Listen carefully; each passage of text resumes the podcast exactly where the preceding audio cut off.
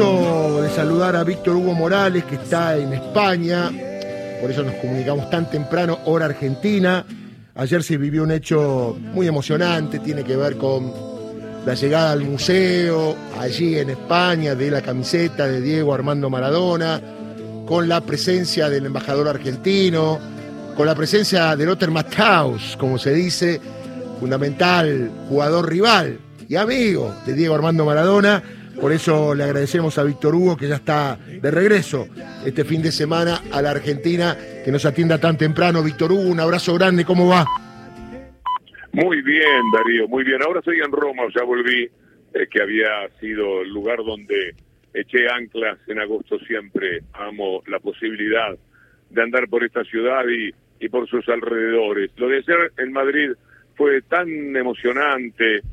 Siempre Diego nos acerca eso ver la camiseta, el gesto de Lothar Matthaus, la actitud de admiración de Matthaus, las cosas que contó, eh, jugó contra Maradona dos finales, una la ganó Diego, la otra la ganó Matthaus, por así decirlo. Una vez jugaron juntos y un pase de Maradona a Matthaus le permitió en un partido homenaje a Platini, creo que en el año 88, convertir un gol a Matthaus y abrazarse como compañero con Maradona pequeñas o grandes anécdotas que hacen a estos titanes del fútbol mundial. La presencia muy querible, muy simpática del doctor Ricardo Alfonsín, el embajador, el CEO de la liga, un chico sorprendente, 33 años, parece un pibe y es el que manda hoy día en esa liga fastuosa que tienen futbolísticamente los españoles, y Marcelo Ordaz. Marcelo Ordaz que es el creador de Legend. Legend es la, eh, el museo del futuro que abre más o menos el 15 de enero en Madrid en la Puerta del Sol, con todo lo que son los grandes recuerdos de los más grandes futbolistas de todos los tiempos. Víctor Hugo, ¿y, cómo estuvo la gente? Supongo que será muy emotivo eso. ¿Cómo, ¿Cómo se recibió así en España el tema de la posibilidad de que esa camiseta quede ahí, no? Se recibió con una expectativa de... No había aplausos en algún momento porque estaba todo el mundo con el celular, con el bendito celular tomando la fotografía.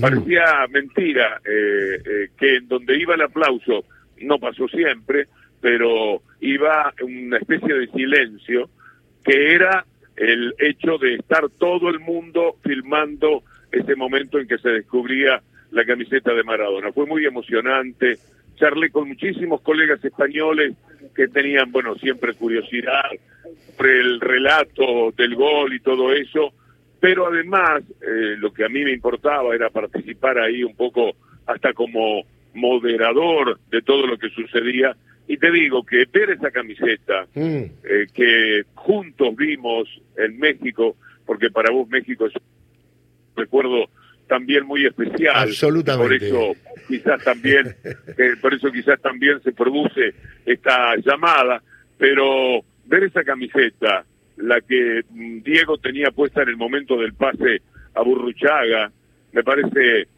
que bueno que era formidable, fue eh, siempre algo que eh, te tocaba el corazón, es inevitable.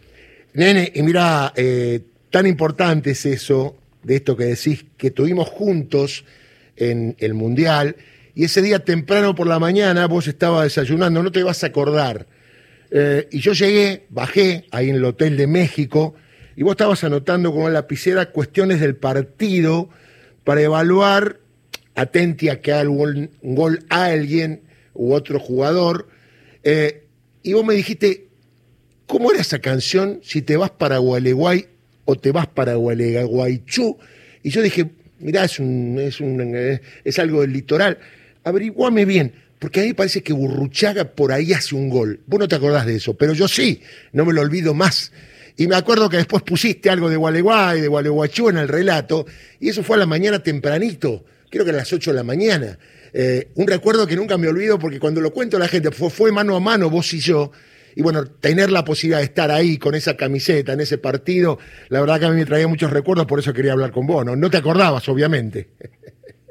Sí, eh, infiero que es así en la medida que incluso hay un tropiezo en el relato, porque es esa mezcla a veces de lo espontáneo con lo que de antemano. Claro. Yo estaba, eh, era la época que hacía el espejo, la despedida de la Argentina campeona del mundo, es un recorrido por todo el país muy intenso.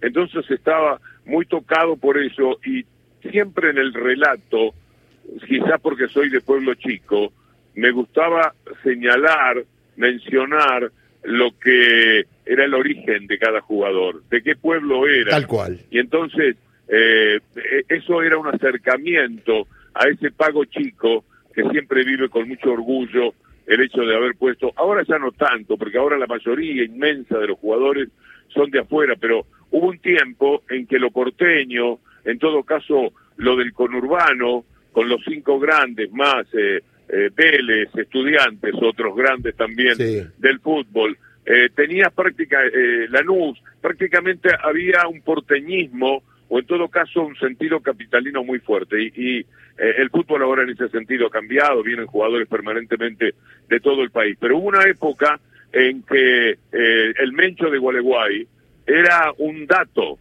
eh, y yo lo decía en los relatos, era un hábito mío, tal cual, porque me parecía que le provocaba una gran alegría al pueblo.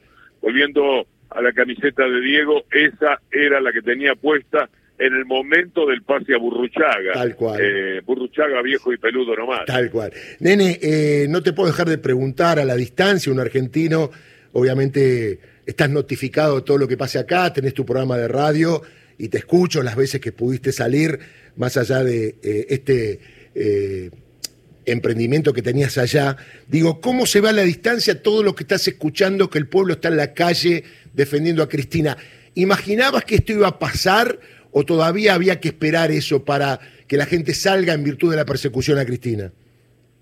Hay que ganar el espacio público, la gente hace muy bien en comportarse de esa manera. Yo estoy gratamente sorprendido porque esta injusticia no puede prosperar sin que por lo menos adviertan que nos damos cuenta de la brutalidad que están haciendo, de la monstruosidad que llevan adelante estos fiscales, que llevarán adelante estos jueces y que impulsa la mafia de Clarín con un entusiasmo, una decisión, una persistencia que ciertamente abruma. Pero vino bien lo que hizo Luciani eh, procurando encontrar chat de eh, que comprometieran a la presidenta y no encontrando prácticamente nada, en esos nueve mil, no sé cuántos llamados que había de López, apareció la verdad. Apareció una verdad que ahora, sumada a lo que siempre supimos, aquello del Finansur, el dinero que había salido del corazón del macrismo para eh, López, el de los bolsos, esa verdad que empieza con el FPI, que sin darse cuenta, pensando que el banco era de Cristóbal López, manda el dato de los tres millones y pico de dólares, una buena parte de ese dinero que había salido del Finansur por las coimas que pagaban evidentemente Caputo, Gutiérrez eh, y, todos los nombrados eh, en los chats. El, el FBI lo manda porque pensaba, seguramente la lectura era el banco de Cristóbal López, pero no apreciaron que la fecha era anterior y que en ese momento el banco era del vicepresidente eh, macrista, del vicepresidente de Macri en Boca. Con lo cual ahora que cierra todo, los llamados de Caputo, los llamados de Gutiérrez, eh, eh, el hecho de que nunca podían hablar por teléfono, es una cosa notable que se puede advertir. Era una mafia. Eh, ¿Cuándo te puedo llamar? ¿Cuándo te puedo ver? ¿Cuándo tenés un fijo? Eh, ¿A qué hora que no escuche nadie? Era una barbaridad lo que yo escuchaba, lo que presentó el otro día Cristina. Vino muy bien, porque esto sumado al tema del Finansur viene a mostrar que hasta eso, hasta la corrupción de López, que nunca la sentí como una corrupción del kirchnerismo, sino como una corrupción del propio López. Resulta que sí, que tenía padrinos, que tenía padres, esa corrupción de López, y que los padres eran macristas, macristas del banco, macristas eh, de la construcción como Caputo, etcétera. A mí me parece que también eso ha sido muy útil y que todo esto hay que decirlo muchas veces, porque la gente que cree, la gente que tiene fe, eh, eh, querido Darío, se merece estar bien informada y la buena información pasa por ahí, por saber lo que verdaderamente ha pasado en la Argentina y que los que acusan de corrupción han sido profundamente corruptos, como denunció anoche Elisa Carrió. Las cosas que se han dicho entre ellos en este tiempo, Darío, lo que han cruzado acusándose de corrupción económica, corrupción en el narcotráfico, corrupción en el espionaje, bastaría para saber que estamos, hemos estado en manos de una banda de delincuentes.